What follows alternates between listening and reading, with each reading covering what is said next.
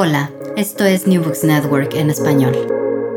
Esto es Otras Voces del Caribe, un podcast de New Books Network en español.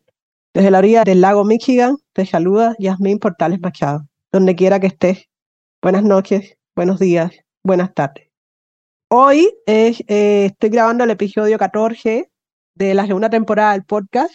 Eh, seguimos dando vueltas por el Caribe, por supuesto, y regresamos, es inevitable, a la isla mayor de las Antillas, a Cuba. Me acompaña María Matienzo Puerto, con quien voy a conversar de su libro Desmembrar el cuerpo frío, jugar con Vigilio Piñera.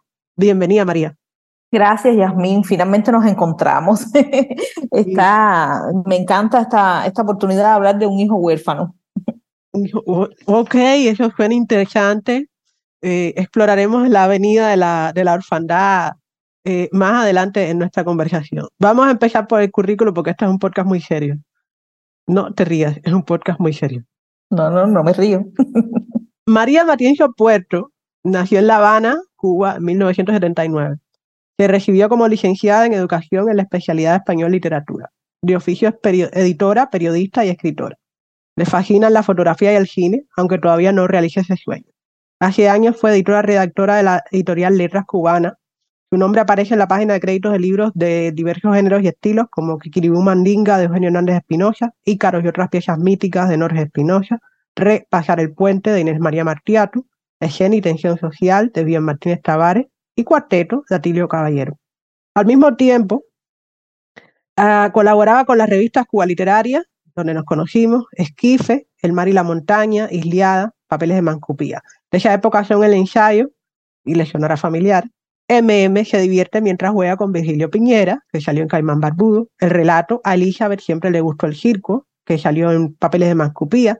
Y su inclusión en la sórdida y excelente antología Isla en Negro, Historias de Crimen y Enigma, la editorial Abril 2014, con el relato Mientras recuerdo al secretario del partido. Nada, nada perturbador. Después vi la luz o se pasó al lado oscuro, depende a quién le pregunte. Vinieron sus colaboraciones en forma de noticias, reportajes de investigación e informes para Havana Time, donde nos encontramos de nuevo, Diario de Cuba, El Tiempo de Colombia, Hipermedia, el programa Cuba y Conectas. Muchos de esos reportajes sobre la realidad cubana se compilaron en su primer libro, Apocalipsis La Habana, American Shark Coming, de Editorial Samarcanda 2019. Después llegaría la novela Elizabeth aún juega a las muñecas con Hurón Azul 2020, el libro de historia musical Orquesta Hermanos Castro, La Escuelita, unos y otros 2020, la investigación social, formas de sobrevivencia en Cuba, resistencias cotidianas en La Habana, Matanzas y Chaguala Grande, con el Fondo de Publicaciones de la Universidad Sergio Arbolella 2020, y finalmente el libro que nos trae aquí, Desmembrar el cuerpo frío, jugar con Vigilio Piñera, de Puente a la Vista 2021. Aunque María no se considera especialmente valiente, hay quien difiere de esa opinión, y fue reconocida por la Fundación Internacional para las Mujeres en los Medios como Women Journal Heroes por vivir en Cuba y enfrentarse a su dictadura. Reportes sobre la vida cotidiana de las cubanas y los cubanos se pueden encontrar en el diario Cubanet. Eh, impresionante. Entonces, esa es obviamente eh, la versión coloquial del extensivo e impresionante currículo que la Fundación Internacional para las Mujeres en los Medios presentó para justificar eh, honrarte. Pero tienes que considerar que este podcast lo oye gente muy diversa, gente de la academia, gente que no tiene nada que ver con nada. Así que, por favor, preséntate de una manera un poco más informada para nuestra audiencia. ¿Quién es María Matienzo Puerto? Bueno, para mí siempre es un enigma responder quién es María Matienzo. O sea, María Matienzo es muchas Marías Matienzo. Hay muchas Marías en María. Hay una María que bueno, es una cubana, nacida en Luyano, eh, de una familia no humilde, no, pobre, pobrísima, paupérrima, eh, que viene siendo eh, la, eh, la María, esa María que rompe con determinados estereotipos, que rompe con los roles que me tenían asignados en la sociedad, o sea, parir siendo una adolescente, tener un buen marido, no ser tan reverde. Pero estaba mi mamá de por medio, que es la primera que rompe en casi todo en la familia con sus carreras universitarias, que me hizo leer desde muy temprano, ella era maestra y después se graduó de defectología. Eh, y yo, desde los tres años y medio, estoy aprendiendo letras eh, no porque sea genial, sino porque en medio del aburrimiento de sus clases eh, universitarias nocturnas, ella me ponía a repetir eh, lo mismo grafías que a repetir sonidos y llegué, bueno, a preescolar. Recuerdo que el último, la última letra que me faltó por aprender era la Q y la deduje con un, un, un cómic que ella me regaló que evidentemente se desarrollaba en el bosque, y yo dije, bueno, esto tiene que ser este sonido, porque esta figurita coincide con este, eh, con esta, esta letra abajo, ¿no? Eh, esa es una María, que creo que no ha perdido nunca sus raíces, que quizás esto sea un poco confuso para algunos ámbitos académicos. Eh, este rol asignado, por supuesto, a muchas personas en Cuba no les permite ir mucho más allá, aunque las universidades sean gratis porque la pobreza lo abarca todo. O sea, uno tiene que empezar a combinar el trabajo con las necesidades intelectuales que uno tiene. Me gradué después de pedagógico, tenía nota suficiente para cambiarme a letra, pero eso implicaba, digamos, unos dos, tres años más sin poder eh, tener un salario para mí. Y, eh, y me gradué. Me gradué, no duré mucho realmente trabajando como maestra, eh, creo que tres meses porque ya yo venía desde el cuarto año de la carrera colaborando con eh, la Jiribilla, un órgano extremadamente oficial. De hecho, había surgido como respuesta a, Cuba Encuentro y después Diario de Cuba, donde yo termino trabajando. O sea que sí, brinqué de bando, de un, brinco de un extremo al otro. Y me encanta porque realmente desde que eh, me pasé de bando, como la gente suele decir, eh, me sentí más libre. En la jiribilla tuve mis encontronazos, primero porque uno arrastra todo el tiempo el estigma cuando trabaja para los medios oficiales de que no eres graduado de periodismo, no eres graduado de letras. No es que después no lo sigas arrastrando, es que después tienes más posibilidades de defenderte sin perder el trabajo. Em, y entonces, nada, esa es la otra María, ¿no? La de la correctora editora. Eh, después viene un impasse grandísimo donde me doy cuenta que la carrera eh, no me servía para muchas de las cosas que yo quería desarrollar. Y empiezo a hacer posgrados, diplomados, un diplomado en antropología cultural, por ejemplo, que se convirtió después en una especialización. Em, paso muchos posgrados de literatura porque me interesa mucho la literatura. Todo este tiempo haciendo, colaborando con medios de manera freelance, cuando eh, esto era una mala palabra, o sea, cuando periodismo independiente eh, era llamado freelance y la gente te miraba medio raro me incorporo a, de nuevo a la vida laboral, pero esta vez ya como editora eh, de letras cubanas. Primero Cuba Literaria y ahí en menos de un mes eh, hago el salto para, para letras cubanas porque me interesaba entonces profundizar en el mundo del libro.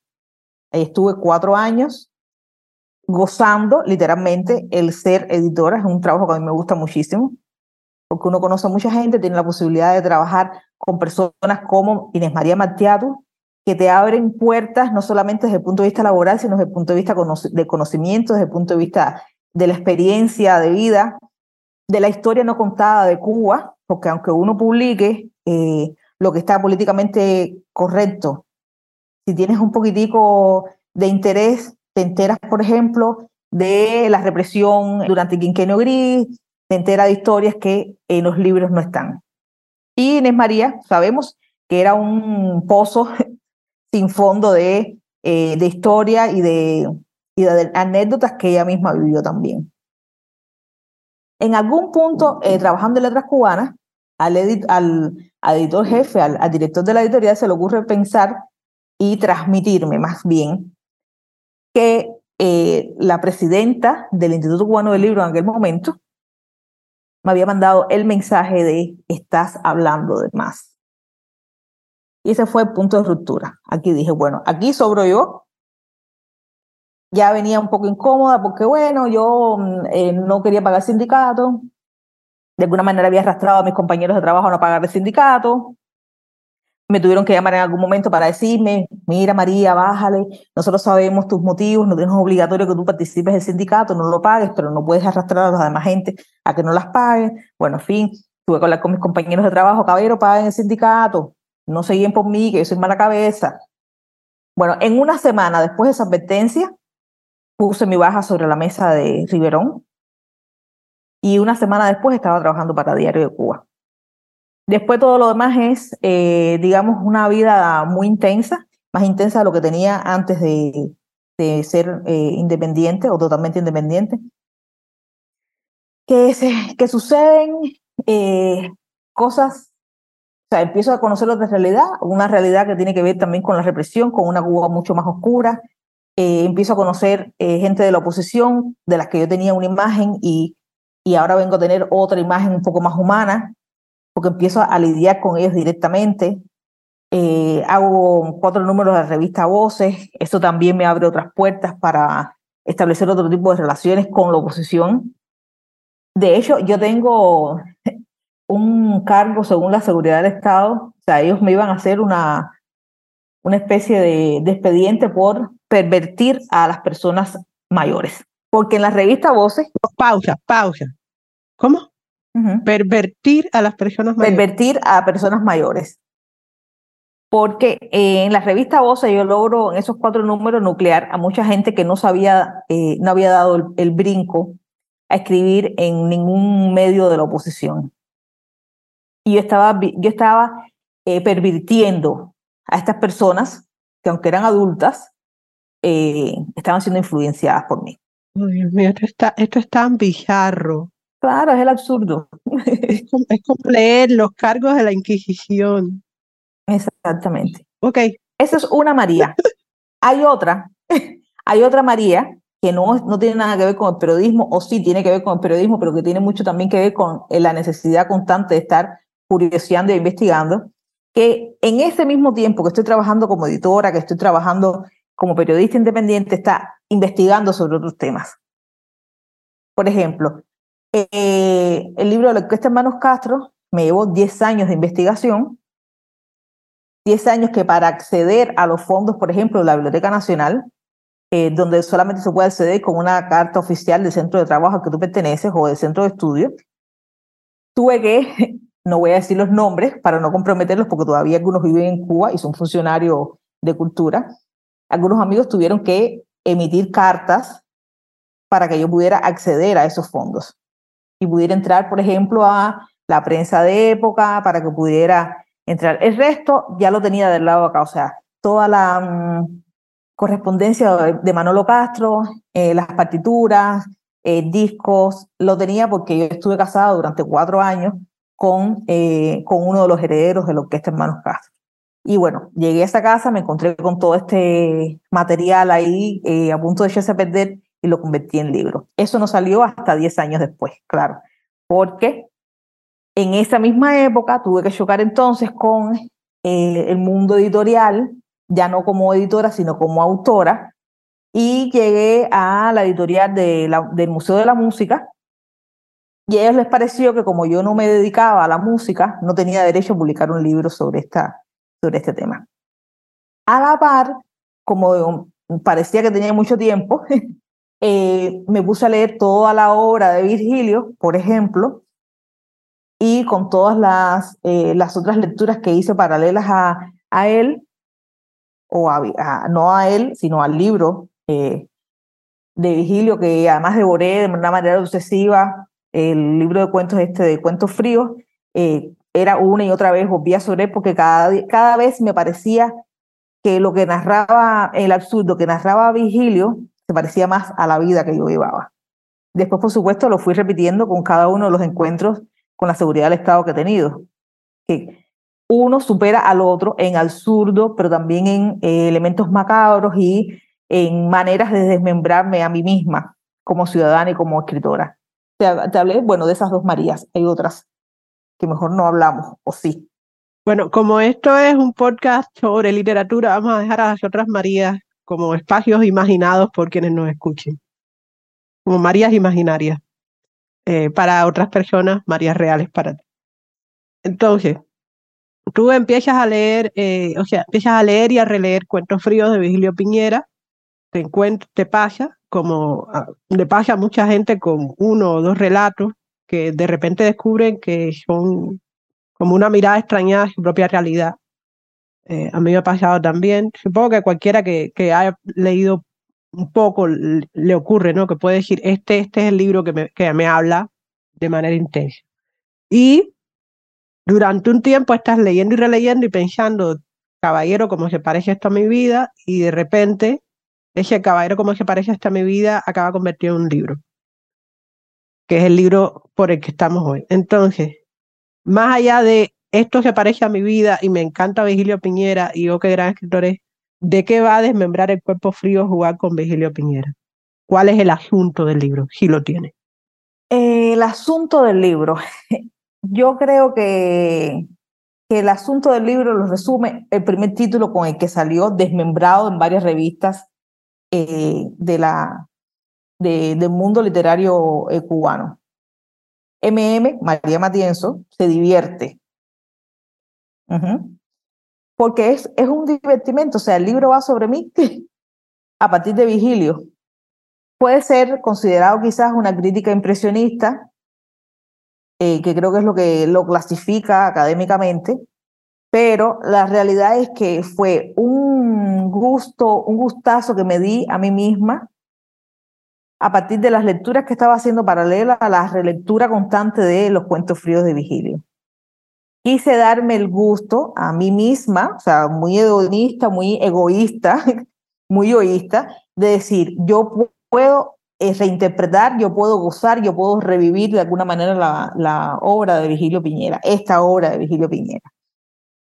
Que, dicho sea de paso, tiene mucho que ver conmigo también en, con respecto a la novela. O sea, Elizabeth eh, juega las muñecas, aún juega las muñecas, es, es eso también, es, es, es un gran absurdo, es una, un gran juego con la realidad, justo como hace Vigilio, salvando la distancia, por supuesto, porque Vigilio está allá en el Parnaso, literario cubano y yo todavía no sé ni siquiera dónde estoy. Estamos vivas, eso está seguro. Es lo más importante. Sí, y en ese sentido tenemos cierta ventaja con respecto a Vigilio. No, no, quiero pensar lo que Vigilio habría pensado, ver repetirse esto otra vez, eh, los absurdos. Entonces, eh, tú acabas de mencionar que entre desmembrar el cuerpo frío, jugar con Vigilio Piñera y Elizabeth juega a las muñecas, hay similitudes en términos de eh, tu posición central como estos dos libros como expresando tu propia experiencia con el absurdo. Pero mencioné yo cuando leía tu currículo y después tú cuando hablabas de las muchas Marías, que tú has sido editora, has sido periodista, eh, has sido narradora, has sido ensayista. Pero tus primeros roles en el mundo literario fueron editora y periodista. Y de hecho, la mayor parte de la gente que te conoce en redes sociales te conoce como periodista y como activista de los derechos humanos. Mi pregunta entonces es, ¿cómo se va del periodismo a la narrativa y al ensayo? ¿Por qué sientes que necesitas, si puedes explicarlo, estos distintos arsenales expresivos para hablar de, lo que te obsesiona? ¿Por qué no quedarte solo con el reportaje investigativo, con el que puedes hablar del absurdo de Cuba? ¿Por qué no quedarte solo con la narrativa, con lo que puedes hablar sobre el asunto de Cuba a través de, de tu propia experiencia? ¿Por qué seguir moviéndote entre tantas maneras de, de decir las cosas? Primero porque yo siento que el periodismo, el reportaje periodístico, por muy narrativo que sea, no refleja mi manera de ver totalmente la vida. O sea, hay una María que es muy imaginativa, que de repente eh, puede estar hablando contigo y puede estar imaginando cosas o puede estar viendo otras cosas que tienen también mucho que ver con la María religiosa y con las experiencias extrasensoriales que puedo permitirme o que, con las que convivo constantemente y eso no lo puedo llevar al periodismo. Y eso a su vez es una parte imprescindible de la sociedad cubana. El realismo eh, mágico no lo inventó García Márquez, el realismo mágico lo vivimos constantemente nosotros y él lo reflejó en su obra. Y es así, o sea, Cuba es así, Cuba es esa realidad concreta, esa realidad que esa miseria, pero también es un poco el espíritu que pasa por detrás, es eh, en la esquina donde mataron, o hay un mito que mataron a un muchacho que sale todos los días y camina eh, esa ronda ese parque, es también la persona que asume o se asume como, a veces sin, sin tener conciencia de eso, ¿no? se asume a veces como una, mm, desde su animalidad, que necesariamente no tiene que ser la humana. O se asume desde eh, cercenándose a sí mismo, o sea, desde esa eh, constante fragmentación en la que tenemos que estar viviendo para poder sobrevivir a esa realidad que nos abarca. Entonces el periodismo puede abarcar esa realidad como un todo. Tengo que ser objetiva, tengo que tratar de ser em, lo más veraz posible en un mundo donde todo cada día es más relativo, donde las verdades cada día se desmoronan más y donde todo el mundo tiene sus argumentos para rebatirte o aparentemente tiene sus, sus argumentos para rebatirte y, eh, y más haciendo periodismo dentro de Cuba desde, desde, la, desde la alternatividad, desde lo independiente, donde cualquier detalle puede eh, causar un daño irreparable a tu carrera como periodista. Entonces tengo que separar las dos, tristemente, una mata a la otra, y lo mismo pasa con el periodismo y el activismo.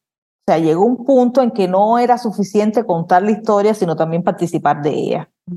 Eso alguien me lo había dicho cuando empecé la oposición, lo que pasa es que yo soy de las que cree que eh, tú no puedes involucrarte demasiado, lo sigo pensando, tú no puedes involucrarte demasiado haciendo periodismo y a lo mejor haciendo activismo, y por eso es que al final he terminado siendo más activista que periodista. Entonces, bueno, eh, esto de una mata a la otra me parece radical en su descripción, pero interesante. Pregunta cuatro. Compañera María Metiencio Puerto, ¿cuáles son sus influencias más importantes en términos éticos y estéticos? Porque todo este lleva y trae de la política y, el intelectual tiene muchas maneras de entenderse y muchas maneras de, de pensarse. ¿Cuál es tu, cuál es tu credo? Bueno, credo tengo muy poco aunque parezca lo contrario. Pero eh, referentes creo que los he ido asumiendo y los he ido soltando por el camino. Algunos quisiera retomarlos, otros no tanto. Por ejemplo, en el ámbito eh, literario, tengo referentes muy fuertes en eh, toda esta generación de escritores americanos, de los malditos, de los perdidos, de los de los proscritos, que siento que hacen una literatura limpia, una jamás acercarme yo a ellos, ¿no? Eh, pero, pero me llenan como, como lectora, me llenan como escritora. También tengo del otro lado a japoneses, los japoneses como que me, me abren también, o sea, siento que hay una narrativa tan limpia, tan transparente que ayudan a que yo eh, de alguna manera también me revise como escritora y me provocan a escribir. Entonces, Japón, Mishima, por supuesto. Yo ahí llego y es a otro de los que quizás le debo un divertimento, con los que me gustaría dialogar desde María. Ahora que tengo un poco más de tiempo, quizás lo haga. Ahí también tendría que agregar, o sea, que no solamente la literatura está en mi vida. También hay muchos referentes en el cine, en las artes plásticas sobre todo. A mí las artes plásticas me, me arrastran. Yo creo que soy una persona muy visual y eh, a partir de la visualidad es que quizás también me generen algunas imágenes mías literarias, imágenes que no logro traducir en las artes plásticas porque no soy artista plástica, pero que sí eh, las sea lo mejor describir un poco más con palabras. Mi manera de, ver la, la, la, la, vida de manera plástica. ¿no? En el periodismo, eh, Kapuscinski, Gaitalesi, creo que son gente, son dos eh, importantísimos referentes que tengo desde el reportaje. Seguro se me quedan otros. Eh, porque a mí me pasa mucho con las referencias es que cuando me las preguntas se me olvidan. Esto es una locura, además que te lo diga a ti en un podcast tan serio, pero sí me pasa. O sea, yo soy de las que consume mucho y va desechando nombres, o sea, porque me parece que acumular información también es un poquitico infértil. Yo recuerdo, eh, ¿cómo era? Eh, la, la, la, sabiduría es eso que se te queda después que olvidaste lo, el título de los libros que leíste. Va por ahí. Me lo dijo, me lo dijo aquí en una clase, eh, una persona a la quien ya no admiro, pero creo que la frase sigue siendo verdadera.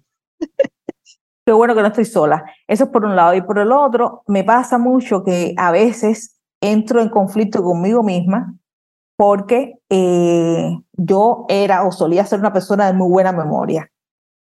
Y toda esta historia de involucrarme tanto en el activismo ha hecho que sea totalmente lo contrario. Soy una desmemoriada, eh, logro eh, recordar un listado de presos políticos, pero no logro recordar en un listado de autores que me he leído y que me he recontraleído.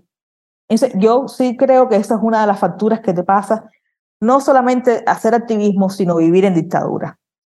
Cuando la vida se te vuelve, se te vuelve estar todo el tiempo en lo, en lo inminente, en el inminente peligro o en el inminente peligro de, hacia lo, del otro, estar en la salvaguarda de la vida, de lo básico, te, te pasa factura incluso hasta en la memoria afectiva.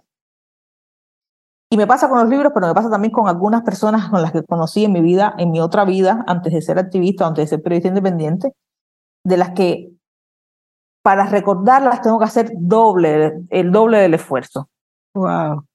Es interesante. O sea, triste y quienes nos dedicamos a escribir, nos la pasamos robando historia. Ahora te estoy oyendo y estoy imaginando un relato con ese argumento, lo cual es, creo que no dije mucho de mí como persona, te pido disculpas, pero te voy a robar la experiencia eh, y la voy a convertir en algo. Eh, pero eh, regresando a la crítica, en su reseña sobre tu libro, que escribió para Yucabay, Ulises Padrón comenta, hijito, Matienzo además se coloca en un punto de anunciación, yo, mujer, escritora, donde, desde donde entabla un diálogo antes que cualquier presunción erudita de su obra, de ese modo, prefiere la evocación que la certeza académica y confiere libre acceso a la lectura crítica para conversar con Piñera y adentrarse en los resortes de su poética. Fin de la cita. Y algo que tú mencionaste antes, eh, que el libro es sobre todo un divertimento y algo que mencionaste ahora mismo casi acerca de tener las referencias pero no nombrarlas. Para mí como lectora ah, académica entrenada durante los últimos cuatro años dentro de la Academia Anglosajona, esto es francamente inquietante. Yo no, no sentía mucha, mucha incomodidad leyendo el libro. O sea, seguía adelante y le decía a mi madre, este libro está buenísimo, pero al mismo tiempo hay algo, algo en el libro que yo sé que debería decir que está mal. Eh, tú apenas citas, tú no refieres marcos estéticos, tú no estableces objetivos y conclusiones claras en el texto, o sea, es crítica impresionista. Eh, en ese sentido, el libro es más un ensayo en términos hispanoamericanos, como seguimos escribiendo en Hispanoamérica reflexiones culturales, antes que un ensayo académico. Sin embargo, el modo en que sitúas tu identidad dentro del análisis es una declaración, creo yo, político-estética, creadas del feminismo negro y chicano. Entonces, la pregunta es, y regresamos de cierta manera al inicio y al absurdo. ¿Por qué dialogar con un hombre blanco y género de la primera mitad del siglo XX, cuando hay otras figuras teóricamente más cercanas a tu identidad que también han escrito sobre el absurdo y sobre Cuba?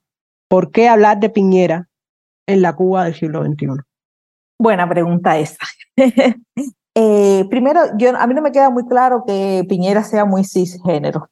Y em, revelación teórica, pausa. Ahora ya lo voy a repetir de manera dramática para que quede claro. que no me queda muy claro hasta qué punto Vigilio Piñera sea cisgénero. Primero porque le estamos aplicando, o sea, yo estoy en contra de aplicarle eh, con carácter retroactivo algunos conceptos que no tienen nada que ver con aquella gente que vive esa época. O sea, Vigilio Piñera era un tipo o un pájaro enorme que en una sociedad extremadamente machista era cualquier cosa menos cisgénero. Y de hecho su miedo viene a partir de ahí, ni siquiera por la literatura que hace. Él en su momento rompió con todo ese, toda esa estructura heteronormativa y se convirtió eh, en, en, la víctima de, de, un sistema justo por no ser ese sí género. Lo otro es la insularidad. Yo creo que de alguna manera el, vivir en una isla y haber eh, coincidir geográficamente, no temporalmente, con Vigilio en una isla, creo que me habla mucho más que, que el resto. Yo creo que eh, nuestros conceptos como afrofeministas, eh, nuestros conceptos de la africanidad, de la racialidad, de la religiosidad, pasan por vivir en una isla. Y eso es lo que no deja, no dejo de pensar, no me deja de atar a Vigilio. Nosotros, nosotras, nosotros hemos nacido en una isla que nos ha convertido en islas a nosotros. Si no, mira, párate en las redes y ves, ve como nadie logra construir un continente juntándose dos, dos días seguidos eh, uno al lado del otro. Todo el mundo es una isla en Cuba. Todo el mundo tiene necesidad de tener su gobierno, de tener su propia dictadura en su propia isla. Y eso es lo que me, ha, lo que me, me ata tanto a Vigilio, ¿no? E incluso ahora mismo lo, repensar, lo repensaría, o sea, o lo reescribiría eh, agregándole otros elementos, porque en ese momento no era que no tuviera conciencia eh, racial, ¿no? No era que no tuviera conciencia de mí, de mis orígenes. Es que me pareció que yendo mucho más, siendo mucho más esencial en mí misma, me tenía que ver y me tenía que divertir con Vigilio a partir de la isla que soy, de la isla que pierde eh, sus pedazos de tierra cada vez que hay eh, una crecida de, mar, de la isla que cada vez que le pasa un ciclón por arriba pierde la mitad de la fauna y otra parte de, eh, de la flora, de la isla que va cayendo constantemente como en algunos cuentos de Vigilio, algunos de sus personajes van cayendo y van desmembrándose por el camino. Entonces, Vigilio es como un punto de partida en mí. Ese libro en específico es como un punto de partida en mí. A partir de ahí el resto. De hecho, cuando lo leí, porque además fue un libro que también eh, surgió, o sea, se editó al cabo de unos cuantos años después de haberlo escrito. Lo releí y me sentí extraña. Esa otredad de la que hablo constantemente en Vigilio, la sentí con mi propio libro. Y con la María, sobre todo, que escribió ese libro.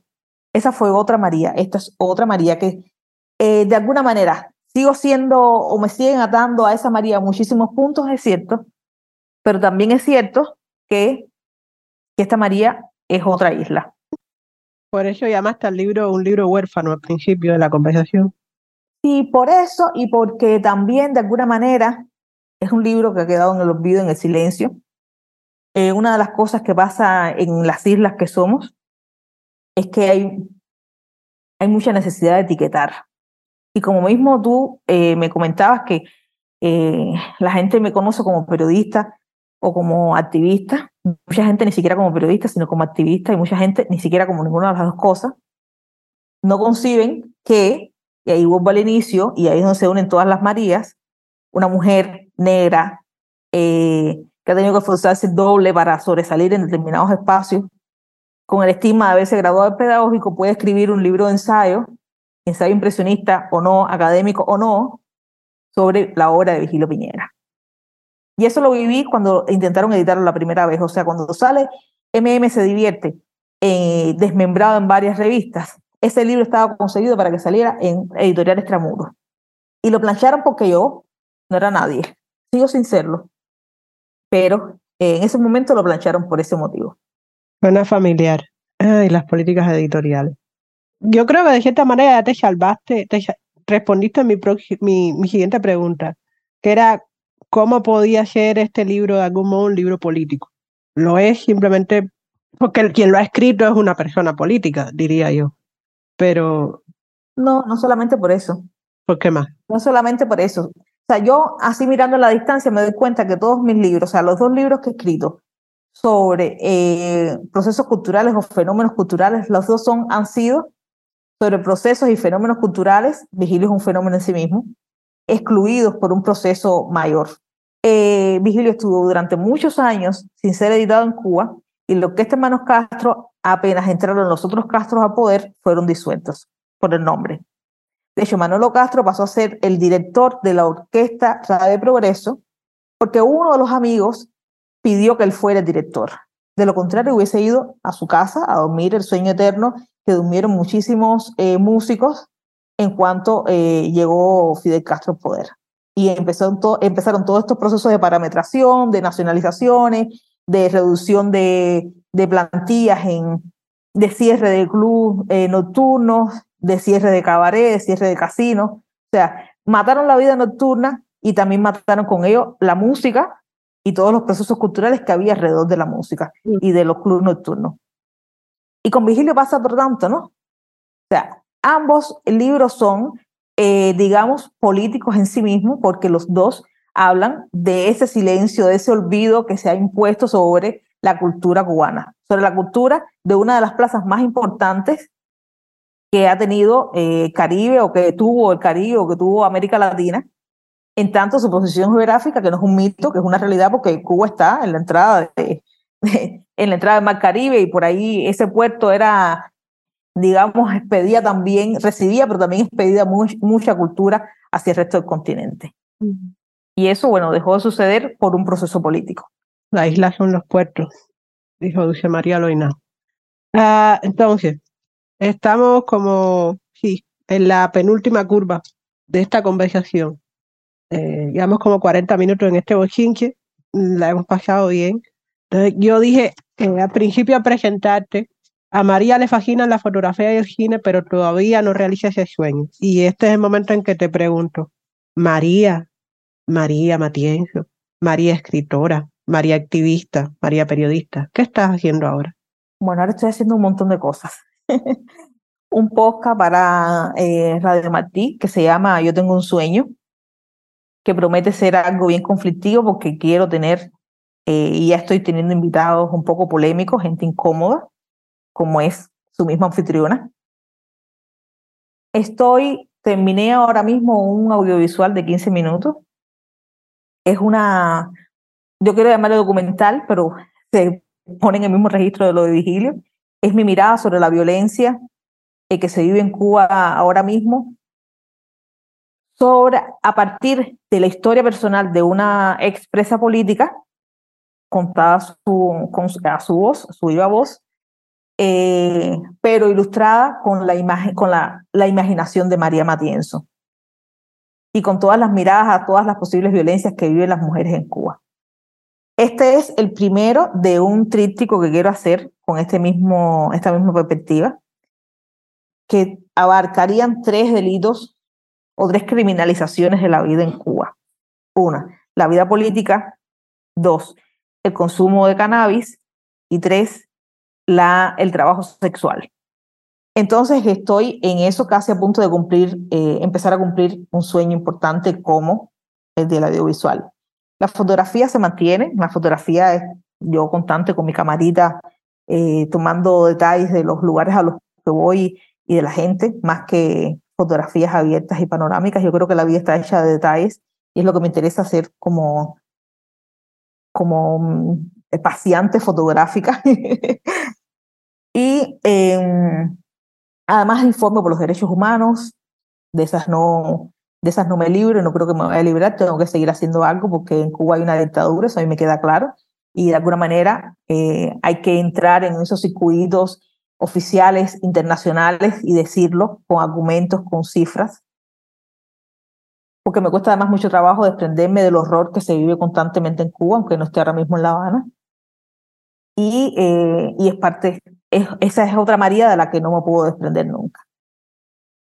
Así que nada, eso estoy, en eso estoy ahora. Además de la escritura creativa, que tengo, mm, eh, estoy trabajando en dos cuentos largos, novelas cortas, como quieras llamarlas, el circo y, el solo, y zoológico, que, que van por la misma cuenta de Elisa. Un poco absurda y un poco sórdida también.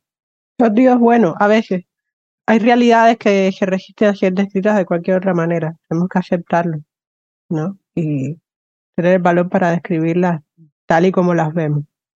Qué bueno que estoy sonido, pues ahora tengo una cara muy descompuesta. La tecua me, me pone un poco siempre, un poco así. Eh, la maldita circunstancia de la isla te persigue, no importa dónde vayas. Entonces, eh, la última pregunta para despedirnos, porque ya faltan menos de 10 minutos para cumplir el marco de la hora, que es el tiempo óptimo para este podcast, para que la gente que va viajando de un lugar a otro, en La Habana, en Chicago, en Nueva York o en Caracas, eh, que son ciudades famosas por sus problemas de tráfico, por cierto, nos escuchen mientras van de un lado a otro. María, resúmenes eh, para quienes nos escuchan en tres o cuatro oraciones. ¿Por qué alguien debería comprar eh, desmembrar el cuerpo frío, jugar con Vigilio Piñera, o mejor aún, escribir una carta a la biblioteca de su comunidad y pedir que compren 6, 7, 8 ejemplares para que todo el mundo lo lea. ¿Por qué alguien debería leer ese libro? Bueno, yo soy mala diciéndole a la gente lo que tiene que hacer con lo suyo. bueno, a mí me encantaría que lo compraran y que, eh, y que la biblioteca local, comunitaria, tuviera, eh, porque es otra manera de ver Cuba, o sea, hay, digamos, eh, distintos modos de viajar a Cuba y a veces es bueno ir por el interior, o sea, por el interior de su gente. en ese libro yo he dejado mucho de mí, Ahí hay una Cuba, ahí hay una María, ahí hay una isla que también es bueno conocerla. Eh, una isla de la que nos abre la puerta eh, Vigilio, y quién mejor para Vigilio y todo el surdo para entender qué cosa es Cuba y, qué, y cómo vivirla, ¿no? Cómo gozarla también de alguna manera, porque con Vigilio se sufre pero se goza. Entonces, ya te digo, a mí no me gusta mucho decirle a la gente lo que tiene que hacer con lo suyo. Es algo, es un aprendizaje que le debo a este tiempo de activismo.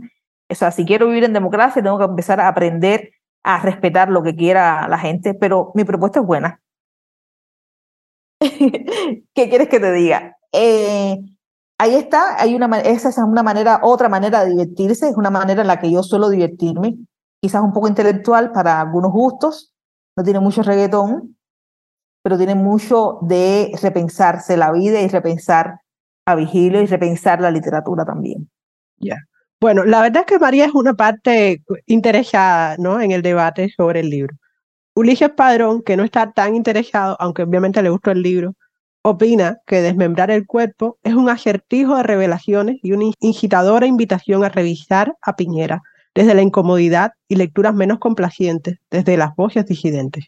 Matienzo, y es uno de los méritos que felicito, propone una revisitación desde la realidad, un mis en aviv de la realidad cubana. Piñera aún tiene que decir desde los cuerpos fríos que se convertirán en islas a pesar de él.